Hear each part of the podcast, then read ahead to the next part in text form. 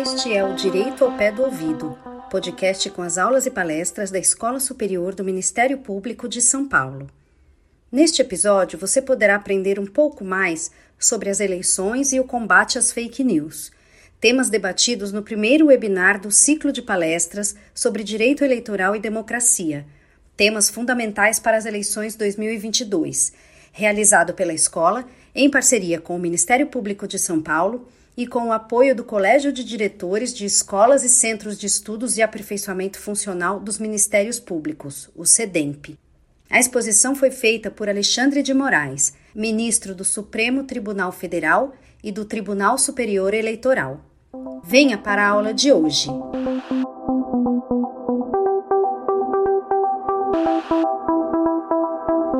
Bom dia, Cumprimento as autoridades presentes aqui na sala e os demais que nos assistem pelos canais eletrônicos, na pessoa do Dr. Mário Luiz Sarrubo, nosso Procurador-Geral de Justiça aqui do Ministério Público do Estado de São Paulo.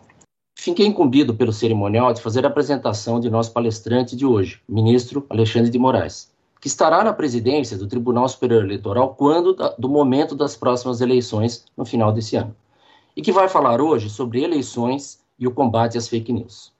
Alexandre de Moraes é ministro do Supremo Tribunal Federal e também ministro do Tribunal Superior Eleitoral. Graduou-se pela tradicional Faculdade de Direito do Largo do São Francisco, USP, onde também obteve o doutorado em Direito do Estado e a livre docência em Direito Constitucional. É professor associado da Faculdade de Direito da USP e titular pleno na Universidade Presbiteriana Mackenzie. Em 1991, foi o primeiro colocado no concurso do Ministério Público do Estado de São Paulo, tendo sido promotor de justiça de 1991 a 2002. Em 2002, aos 33 anos de idade, foi nomeado o mais novo secretário da Justiça e da Defesa da Cidadania da história do Estado de São Paulo, exercendo o cargo até 2005, quando foi nomeado membro da primeira composição do Conselho Nacional de Justiça para o biênio 2005-2007. De 2007 a 2010, acumulou a titularidade das Secretarias Municipais de Transportes e de Serviços de São Paulo, com as presidências da CET, Companhia de Engenharia de Tráfego, e SP Trans, São Paulo Transportes, Companhia de Transportes Públicos da capital. Em 1 de janeiro de 2015, assumiu a Secretaria de Estado da Segurança Pública de São Paulo, tendo exercido as funções até sua posse como ministro da Justiça. Como secretário de Segurança Pública, obteve, pela primeira vez na história do Estado, a redução de todos os índices de criminalidade em relação ao ano anterior, 2015 e 2014, e a menor taxa de homicídios por 100 mil habitantes, desde que os índices passaram a ser divulgados há mais de 20 anos. Em maio de 2016, assumiu o cargo de Ministro de Estado da Justiça. No exercício do cargo, foi um dos coordenadores da área de inteligência e segurança dos Jogos Olímpicos e Paralímpicos ocorridos na cidade do Rio de Janeiro em 2016. É autor de diversas obras jurídicas, entre elas Direito Constitucional, em sua 36ª edição, Constituição do Brasil, interpretada e legislação constitucional, Direitos Humanos Fundamentais, Jurisdição Constitucional e Tribunais Constitucionais. Agradeço, é, bom dia a todos. É realmente um prazer poder estar aqui com vocês para discutir, é, na verdade, é para que nós possamos refletir sobre esse importante tema. Eu, eu vou dividir essa conversa em três pontos: liberdade de expressão, a questão realmente é, das fake news, a verdade fake news, a, a, a tradução jurídico-política eleitoral que eu faço de fake news são notícias fraudulentas, não só notícias falsas, notícias fraudulentas. É, e o terceiro ponto, os reflexos realmente é, na justiça eleitoral, que deu eu diria, um passo importantíssimo em dois julgamentos que nós realizamos no ano passado, é, para já, eu diria, sedimentar a questão das fake news e como serão tratadas as fake news nessas eleições, para que ninguém, absolutamente ninguém, nenhum candidato possa alegar é, que não sabia, possa alegar ignorância, é, porque já está fixado o posicionamento do Supremo, do Tribunal Superior Eleitoral, que certamente será do Supremo Tribunal Federal. O primeiro ponto, a questão da liberdade de expressão. Há vários, vários eh, trabalhos importantes, vários livros recentes, eh, alguns ficaram mais famosos, outros menos, né, como as democracias morrem, é, como as democracias acabam, o fascismo, da ex, o livro Fascismo, da ex-secretária Albright, de, secretária de Estado do presidente Bill Clinton, demonstrando que a nova forma de se atentar contra a democracia, a nova fórmula para a ditadura, ela é realizada com movimentos de corrosão interna da democracia. Ou seja, se pretende internamente por mecanismos internos corroer os três grandes pilares da democracia: eleições livres, diretas e periódicas, poder judiciário independente e uma imprensa independente. Se nós verificarmos o que ocorreu em vários países é, é, do, do leste europeu, a partir dessa nova onda populista de extrema-direita que o mundo vem sofrendo de tempos para cá, eu diria de extremíssima direita, nós vamos verificar que os golpes na democracia foram golpes nesses três pilares clássicos da democracia. Basta ver alguns países é, que aposentaram compulsoriamente seus juízes da Suprema Corte é, para substituir é, por indicados próprios, é, a agressão é, à imprensa e a tentativa de manipulação de eleições. Nós tivemos o, o gravíssimo ataque ao Capitólio, ou seja, ninguém poderia imaginar que nos Estados Unidos, os Estados Unidos fossem sofrer também é, esse ataque. E isso se deu muito a partir de uma confusão eu, eu, eu, eu até aqui vou alterar, não é uma confusão, na verdade foi um aproveitamento, chegou a ser uma confusão, um aproveitamento é, de algumas expressões junto com uma nova modalidade de divulgação de notícias, que são as redes sociais. Todos nós fomos pegos de surpresa com a utilização massiva das redes sociais para fins eleitorais. Essa é a verdade. Isso foi muito bem utilizado nos Estados Unidos, se replicou no Brasil e houve uma surpresa geral. Numa terra que até agora é uma terra de ninguém. Isso vem melhorando, mas é uma terra de ninguém. Uma terra em que repetir uma mentira mil vezes, como já nós vimos tragicamente na história, acaba virando verdade. É esse o mecanismo utilizado por aqueles que propagam notícias fraudulentas. Eu vou explicar detalhadamente esse mecanismo, mas partindo, e esse é o primeiro ponto, de uma falsa ideia do que é liberdade de expressão. Liberdade de expressão, como a própria Constituição brasileira consagra, ela vem dentro do que eu repito sempre, até me torno cansativo por isso, mas acho que é importante, dentro de um binômio, liberdade com responsabilidade. Não existe liberdade de expressão absoluta, como não existe nenhum direito absoluto. O fato de se vedar censura prévia, isso a Constituição veda, não significa que não se possa responsabilizar posteriormente aqueles que extrapolaram, aqueles que exageraram na sua liberdade de expressão. Ou seja, o abuso no direito de se expressar vai ser responsabilizado. Se não, simplesmente nós temos que dizer é que não há, que não houve recepção dos crimes de injúria, calúnia e difamação. Nós vamos ter que admitir o discurso de ódio, racismo.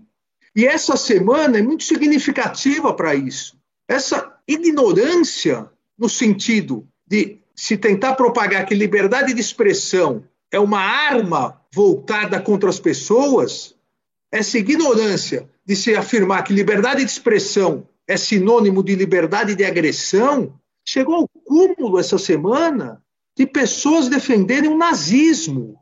e tentarem se justificar como se isso fosse liberdade de expressão, a defesa de algo que exterminou pessoas, a defesa de algo que fez o mundo viver uma das suas piores guerras, um dos piores momentos, a perseguição do povo judeu, de ciganos, de homossexuais, pessoas defendendo isso como se isso estivesse dentro da liberdade de expressão. Como se defender, por exemplo, a Ku Klux Klan e defender a escravidão também fizesse parte de liberdade de expressão. Isso absolutamente inadmissível, porque ao defender isso, na verdade, o que essas pessoas propagam e pretendem é uma verdadeira confusão no que é liberdade de expressão, no que é liberdade de imprensa. Acaba, e todas essas obras que eu citei, e várias outras demonstram isso, acaba, na verdade, enfraquecendo a liberdade de expressão, acaba enfraquecendo a liberdade de imprensa, porque você não sabe mais o que é verdadeiro ou o que é falso. Você troca a liberdade de expressão pela possibilidade de manipulação. Isso é muito grave, não só para o sistema eleitoral, mas isso é muito grave para as questões econômicas nós não podemos ter ilusão de que essas pessoas que propagam fake news, que têm esse engajamento todo na produção, porque é uma produção extremamente competente, simplesmente estão propagando uma ideologia. Há toda uma movimentação econômico-financeira por trás. Tanto que, quando o Tribunal Superior Eleitoral proibiu a monetização desses canais, houve uma gritaria dizendo o quê? Novamente apelando pela liberdade de expressão. Olha, eu tenho liberdade de a minha liberdade de expressão foi atingida porque eu ganho dinheiro em ofender as pessoas, eu ganho dinheiro em propagar mentira, eu ganho dinheiro em atentar contra a democracia, em ser fascista, racista. Ah, por que, que eu não posso ganhar dinheiro com isso? se chegou um absurdo de repetir tantas vezes essas ideias que, infelizmente, muitas pessoas acabam, é, por comodismo ou desconhecimento, acabam repetindo. O que começou ingenuamente, é como as pessoas brincam, o, o tio do churrasco no zap, é, isso é algo profissional, é, para tentar contra objetivos previamente escolhidos.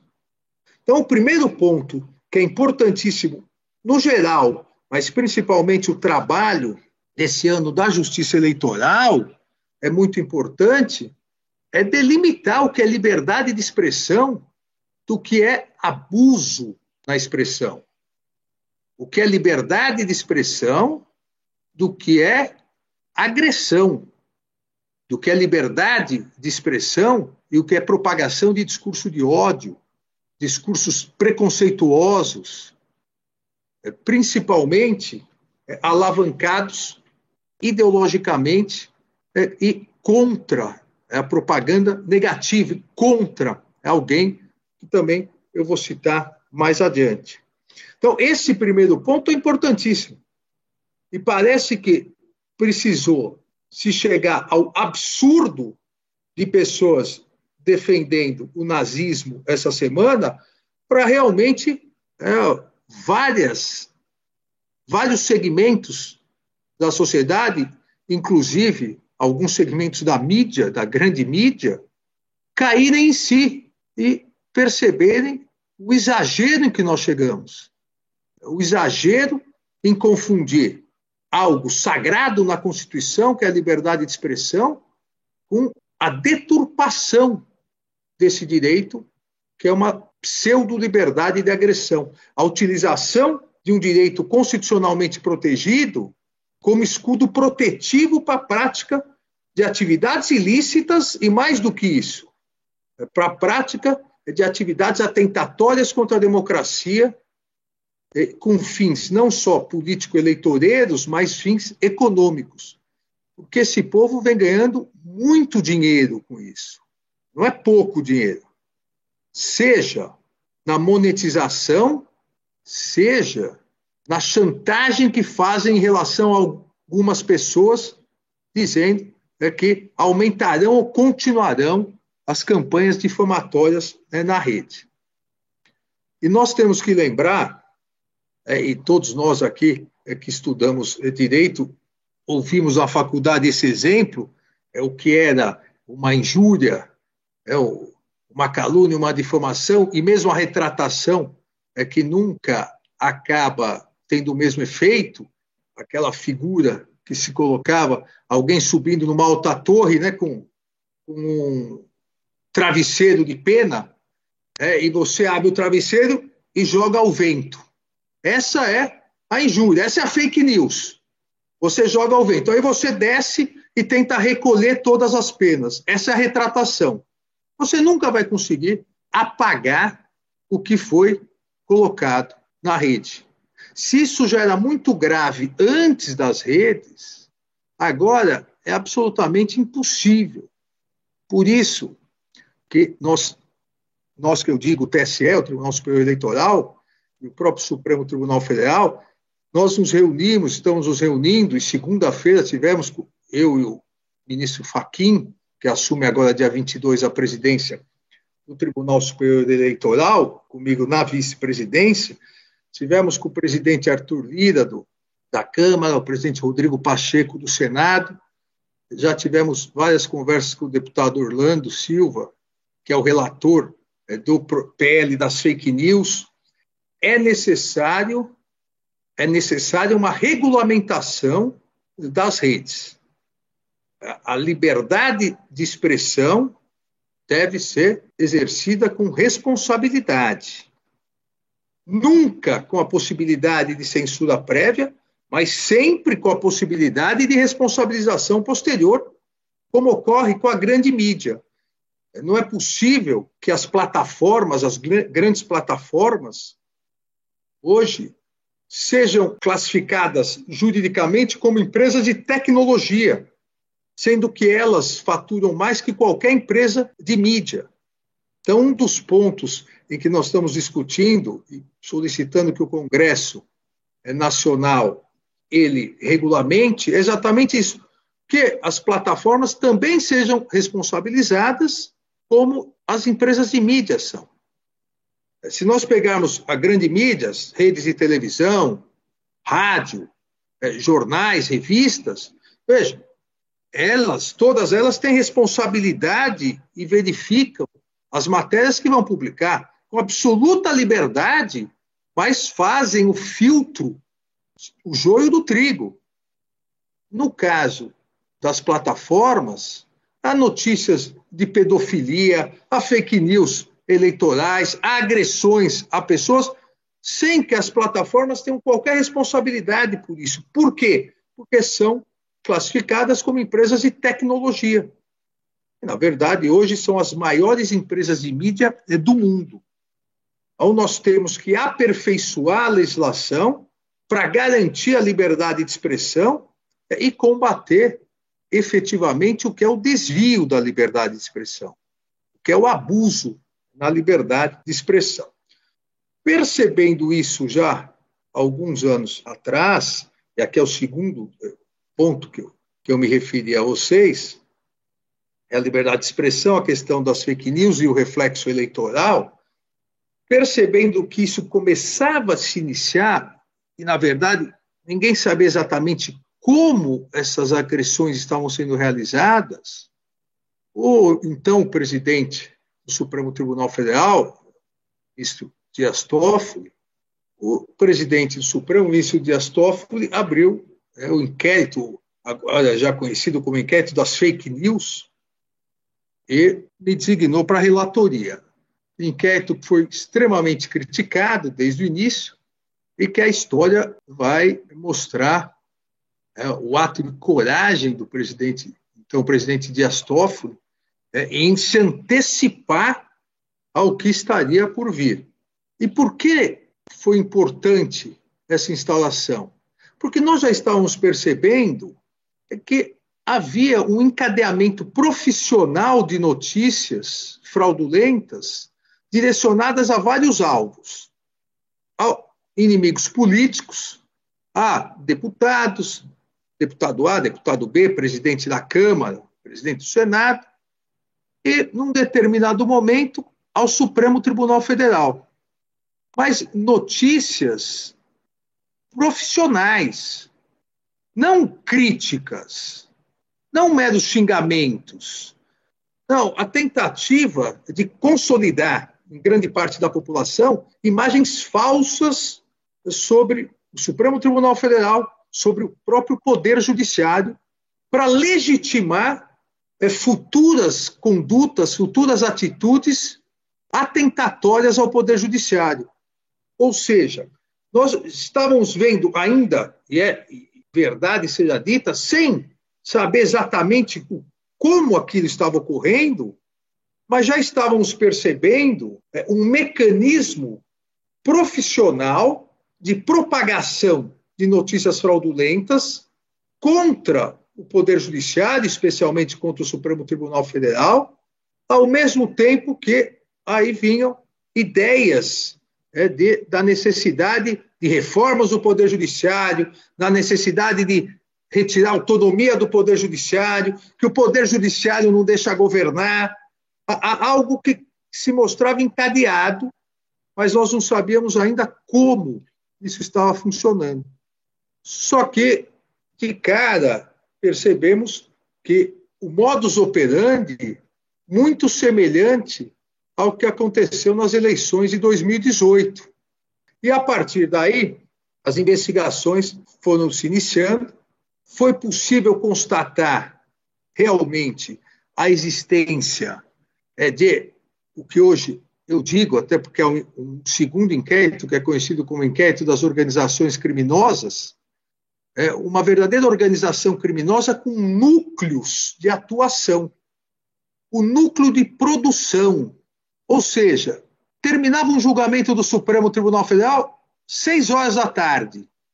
Às seis e meia já havia vídeos deturpando, já havia memes, eh, já haviam é, posts. Um núcleo profissional de produção, um núcleo de divulgação. Começava a divulgação em alguns sites, em alguns twitters, começava no, no, no Instagram, no Facebook, muitos robôs jogavam isso, é, reproduziam, chegava no top 10, a partir daí é, explodia a notícia.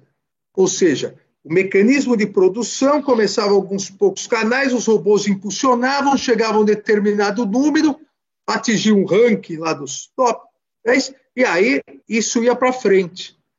Então, núcleo de produção, núcleo de divulgação e um terceiro núcleo, núcleo político.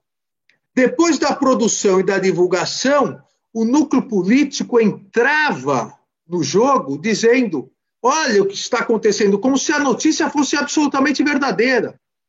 Olha o que a população está dizendo. Ou seja, aqueles que produziram depois hipocritamente afirmavam: olha, a reação da população. E tudo isso demonstrado, demonstrado a partir de uma investigação detalhada de anos.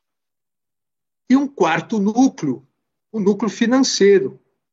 A necessidade de é, pessoas financiarem isso. Ou seja, um estratagema, mesmo fora dos momentos eleitorais, é que escolhiam seus alvos. Isso ficou demonstrado no inquérito das fake news, depois aprofundadas investigações no inquérito, no antigo inquérito dos atos antidemocráticos, e agora no inquérito das organizações criminosas, onde vem apontado, e ontem a Polícia Federal enviou novo relatório ao meu gabinete, onde fica demonstrado que isso se profissionalizou tanto que havia a escolha de alvos. E como toda organização criminosa, mafiosa, começa a briga interna também. Então, foi apurado que, às vezes, internamente, se escolhia alguém que queria expurgar daquele grupo, algum aliado que queriam trocar. Mesma coisa, núcleo de produção, divulgação, núcleo político e financiamento. No momento em que isso ficou patente e nós compartilhamos esses dados é, com o então corregedor geral eleitoral, o ministro Luiz Felipe Salomão, e agora também os novos dados, o ministro Mauro Campbell, o atual corregedor geral eleitoral, é, foi realizado um cruzamento é, com as informações ocorridas nas eleições e se verificou que o mesmo modus operandi foi utilizado é, nas eleições é, para propaganda negativa, propaganda, aquela propaganda mentirosa, aquela propaganda agressiva contra os candidatos. Não dizendo eu sou melhor, vote em mim. Não. Mas dizendo, olha, aquele candidato vai, vai distribuir drogas nas, nas, nas escolas, vai distribuir mamadeira, vocês lembram do que, que se falava? É, só, só que o que começava como uma besteira, isso era divulgado para milhões de pessoas, é, que por vários meios.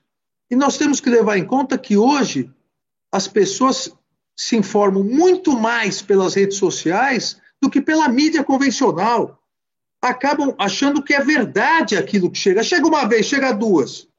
É, os grupos vão se falando uma mentira absurda. É, em poucos minutos vira uma verdade absoluta para essas pessoas. E nesse cruzamento é, da investigação dos inquéritos, da fake news, dos atos antidemocráticos, das milícias digitais, né, organizações criminosas, com as ações que ocorriam no Tribunal Superior Eleitoral, nós pudemos fixar, e aí o terceiro ponto que eu disse para vocês é nós pudemos fixar algum, alguns preceitos importantes que devem reger toda a justiça eleitoral a partir desse ano, para que nós não permitamos o abuso que ocorreu nas eleições de 2018, onde isso realmente era desconhecido, para que nós não permitamos é que esse discurso de ódio, esse discurso preconceituoso, é, esse discurso destrutivo é, seja utilizado nas eleições. Então, o Tribunal Superior Eleitoral definiu alguns pontos. É, acho que todos acompanharam o julgamento da chapa presidencial, que foi a chapa vencedora. Vários ficaram vários ficaram tagando, olha, se o TSE definiu todos esses pontos, por que, que o TSE julgou improcedente a ação? Porque o autor da ação esqueceu simplesmente de juntar as mensagens que foram divulgadas. Então, na verdade, faltou materialidade é, a fato, mas o modus operandi foi possível analisar e, a partir disso, fixar a questão dos disparos em massa. A primeira importante é, conclusão, e isso, isso depois, é, viu, Galícia, conversando com o, o, o ministro Faquim, é, nós vamos nos reunir com todos os tribunais regionais eleitorais para conversar sobre isso, e com o Ministério Público Eleitoral, que é importante, é, uma atuação conjunta nesse sentido, é, a internet, internet como um todo, é incluído é, aplicações tecnológicas e mensagens instantâneas, Zap, Telegram, é que é uma grande, um grande problema é que nós vamos solucionar até antes das eleições. Todos esses meios da internet, hoje o TSE definiu que se enquadram no conceito de veículos ou meios de comunicação social. Então, esse primeiro ponto é importantíssimo, porque aí é possível a aplicação do artigo 22 da Lei Complementar 6490. Havia essa é, dúvida, e na verdade a defesa, sempre a defesa apresentada é que internet, Telegram, Zap, WhatsApp, né, o Facebook, não se enquadrariam no conceito de ve veículos ou meios de comunicação social? Se enquadram. Se enquadram para fins eleitorais e nós estamos, como eu disse, conversando com o Congresso para a responsabilização também ser como empresas de mídia. Consequentemente, podem ser responsabilizados por abuso de poder econômico, abuso poder político, podem ser responsabilizados porque a, a justiça eleitoral não pode ignorar a realidade. Eu acabei no meu voto dizendo uma frase, depois, muito repetido, é, a, a, justiça ela é cega, é, mas ela não é burra. É, a justiça eleitoral ela não pode fazer a, a política eu brinquei, né, do avestruz, é, colocarmos é, cabeça embaixo da terra e fingir que não existe. É notório, isso é notório a realização de campanhas com clara vantagem daqueles que exploram a internet, aqueles que exploram é, essas aplicações tecnológicas, principalmente com disparos em massa. Disparos em massa com propaganda negativa são proibidos. Esse outro ponto é importante, é que ficou é definido. Não é possível é, disparos em massa contendo desinformação, inverdades em prejuízo dos adversários. Porque essa campanha de desinformação, de inverdades, de disparos em massa, essa campanha que se iniciou nos Estados Unidos, a candidatura Trump, e foi repetido em vários países, lamentavelmente, lamentavelmente, é uma campanha extremamente eficaz. Nós sabemos, né, e, isso é um adágio antigo, notícia boa não vem de jornal. Né? Informação boa também não levanta grande entusiasmo. Desinformação, inverdade, mentira, xingamentos, isso acaba se propagando. Então, é isso que a justiça eleitoral precisa ser extremamente rígida. Veja, nós vamos precisar muito, muito é, do apoio de cada Tribunal Regional Eleitoral, do Ministério Público Eleitoral, porque nós vamos precisar coibir isso desde o início. Porque nós sabemos que as campanhas, principalmente as grandes campanhas presidenciais, elas têm a alavanca dos candidatos ao governo, dos candidatos a deputado estadual, deputado federal, que estão sob a alçada dos tribunais regionais eleitorais. Então, é importante, é, será importante, obviamente, como eu disse, vamos conversar, ouvir, discutir, compartilhar essa experiência. É importante que os candidatos percebam desde o início que a justiça eleitoral, como sempre fez, não está para brincadeira. Que a diferença da justiça eleitoral de 2018 para agora é que agora a justiça eleitoral tem conhecimento do funcionamento disso. Em 2018, não é que a justiça eleitoral somente não tinha, o mundo não tinha conhecimento exato de como funcionava isso. Agora nós temos o conhecimento, temos conhecimento de como bloquear isso jurídica e tecnicamente. E é isso que nós vamos, é, em reuniões com vocês, né, do Tribunal Regional Eleitoral, Ministério Público Eleitoral, compartilhar, é, para não deixar que isso cresça, para mostrar claramente é que a Justiça Eleitoral não vai permitir esse tipo de abuso. Esse tipo de abuso é o que mais pode influenciar negativamente as eleições. É disparos em massa de desinformação, é de inverdades. E isso acaba maculando o próprio processo eleitoral. E o Tribunal Superior Eleitoral demonstrou também, em outro julgamento importante, julgamento necessário, duro, é verdade, mas necessário, onde caçou o mandato de um deputado estadual eleito, que não vai admitir divulgação de vídeos falsos de informação para o eleitorado. Eu me refiro à cassação do deputado que, no dia das eleições, gravou um vídeo dizendo que as urnas eletrônicas estavam sendo falseadas, que estavam sendo utilizadas é, para favorecer determinado candidato. Não é possível permitir esse atentado contra a justiça eleitoral, que na verdade não é um atentado só à justiça eleitoral, é um atentado contra a democracia. É lamentável é, que várias pessoas, entre elas esse deputado que acabou caçado, que já tinha tido outros mandatos, várias pessoas que por anos e anos, mandatos e mandatos foram eleitos, pretendam se utilizar dessa vergonhosa desinformação de desacreditar a justiça eleitoral para ganhar adeptos nas eleições. Então, a justiça eleitoral também não vai permitir isso, vai agir com extremo rigor. É, isso é importante, é deixar muito claro que o Tribunal Superior Eleitoral vai atuar com extremo rigor nessas mensagens de desinformação, inverdades, no discurso de ódio, no discurso contra a democracia, no discurso contra a lisura da justiça eleitoral. A justiça eleitoral nunca foi tão transparente.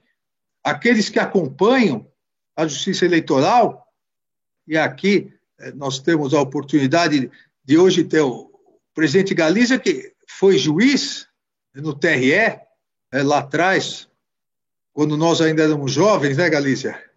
O, o Maia também foi juiz né, no, de primeir, é, no TRE, mas como juiz de direito ainda, juiz de primeira instância. Isso é muito importante porque acompanhar a evolução das urnas eletrônicas é, e ano após ano a transparência foi sendo maior. Nós estamos agora no período em que se abriu o código chave das urnas para ataques hackers, ataques de todos os hackers, para em maio mostrar, olha, está aqui, não há nada a esconder, a transparência total. O presidente, o atual presidente do Tribunal Superior Eleitoral, o ministro Luiz Roberto Barroso, criou uma comissão externa, com indicação do Executivo, Legislativo, sociedade civil. Quanto mais pudermos ampliar a transparência e a segurança, melhor. Agora, é importante deixar muito claro: ninguém nunca comprovou uma fraude nas urnas eletrônicas. Aqueles que, como vários de nós, eu aqui me incluo, já foram juízes ou promotores eleitorais no tempo da, da urna de papel, sabe, sabe o que ocorria, principalmente no interiorzão. Eu fui promotor eleitoral em 92, em Aguaí. Aí, no, no ginásio da cidade é que se apurava voto. Nós chegamos a aprender dois mesários que estavam comendo voto. É, e se bobeasse, quem foi juiz eleitoral, promotor eleitoral, sabe, se bobeasse, não ficasse. A pessoa pegava um lápis e anotava o outro para tentar anular o voto. Ou seja, nós evoluímos, evoluímos com tranquilidade, passo a passo na urna eletrônica, com total segurança. Então, não podemos permitir é que discursos sem nenhuma comprovação, discursos de desinformação, sejam veiculados. É, e isso vai ser combatido. Assim como esses espalhos em massa, em, por isso importante é esse julgamento né, das, das AIGES, é que passaram a permitir esse enquadramento dessas aplicações tecnológicas, internet, das redes, como veículos de comunicação social, é, disparos em massa, propagandas, conteúdo de desinformação, inverdades, é, enquadramento dessas condutas, é, ou no abuso do poder econômico, ou no uso indevido de meios de comunicação social, é, com consequente indeferimento do registro, cassação do mandato, e por isso é muito importante, é, quando isso ocorrer imediatamente, o Ministério Público solicitar para as redes que mandem as mensagens, o conteúdo das mensagens, porque esse foi um grande problema nessas AIGs. Não houve esse pedido. Quando houve, por parte do Corregedor Geral Eleitoral, o WhatsApp respondeu que após seis meses eles não têm mais é, as mensagens divulgadas. Então, nas reuniões, depois nós vamos detalhar melhor isso, é importante desde o início garantir a materialidade, para depois discutir, aí sim, é, o enquadramento. Agora, vamos enquadrar isso. Essas condutas serão enquadradas no artigo 22, inciso 16 da Lei Complementar 64, porque configuram ato abusivo com potencialidade de alterar o resultado das eleições. E isso é muito importante. É no momento em que se configura isso. Como veículos ou meios de comunicação. E essa conduta de disparos em massa, de desinformação, de inverdades, de fake news, como um ato abusivo, com potencialidade de alterar o resultado das eleições, todos os candidatos absolutamente todos os candidatos a deputados estaduais, federais, senadores, governadores, presidente da República, todos já saberão de antemão que, se realizarem isso, não tomarão posse, terão seu registro indeferido ou terão seus mandatos cassados. A regra do jogo está posta já. Ninguém vai poder alegar ignorância. Isso está muito bem é caracterizado. Por isso a necessidade é de uma atuação é coesa é da justiça eleitoral é nesse sentido. Ainda o importante para ferir esse o grau né, de, de, gravidade e o, e o Tribunal Superior Eleitoral fixou até uma tese, né, vocês devem ter, ter visto nessas AIGES, é que o uso de aplicações digitais de mensagens instantâneas, visando promover disparos em massa, contendo desinformação e inverdades em prejuízo de adversários em benefício do candidato, pode configurar abuso de poder econômico e ou uso indevido de meios de comunicação social para os fins do artigo 22, caput e 14 da Lei Complementar 6490. É, então, é, é importante, esse enquadramento foi importante exatamente para se evitar depois é, alegação é, de ignorância, é, de alteração das regras do jogo durante o jogo.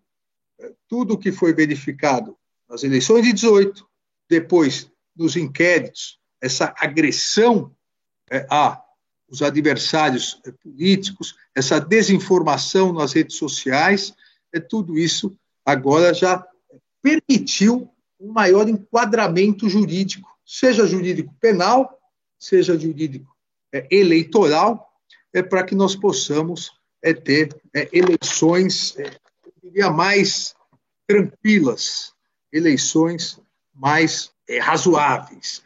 não, não, e é importante, antes de eu concluir, fazer essa referência, obviamente, eh, nós não podemos viver mais, ninguém mais consegue viver sem as redes sociais. É, é uma realidade que veio, é para ficar, é uma realidade que tem, obviamente, muitas vantagens, a vantagem da democratização da informação, da democratização da comunicação, mas não pode e não será terra de ninguém. Deve ser fiscalizada deve ser observada e, mais do que isso, deve ser responsabilizada, porque nós não podemos deixar, de um lado, destruir reputações de pessoas e, mais grave ainda, é tentar destruir é, a própria é, democracia, tentar destruir os valores democráticos que nós todos brasileiros defendemos tanto. É, e a partir da redemocratização e da Constituição de 1988, ano após ano, estamos lutando para solidificar e fortalecer.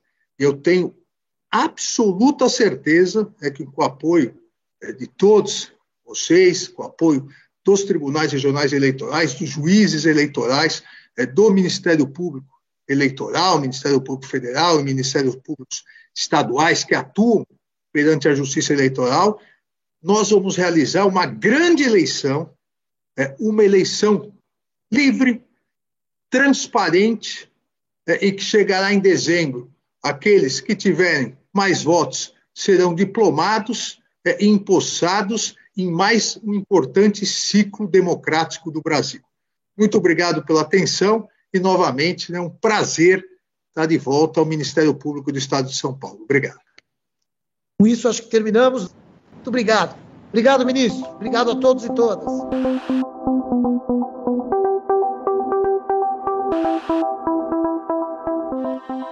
Este foi o Direito ao Pé do Ouvido. Siga nosso canal e amplie seu conhecimento com a Escola Superior do Ministério Público de São Paulo.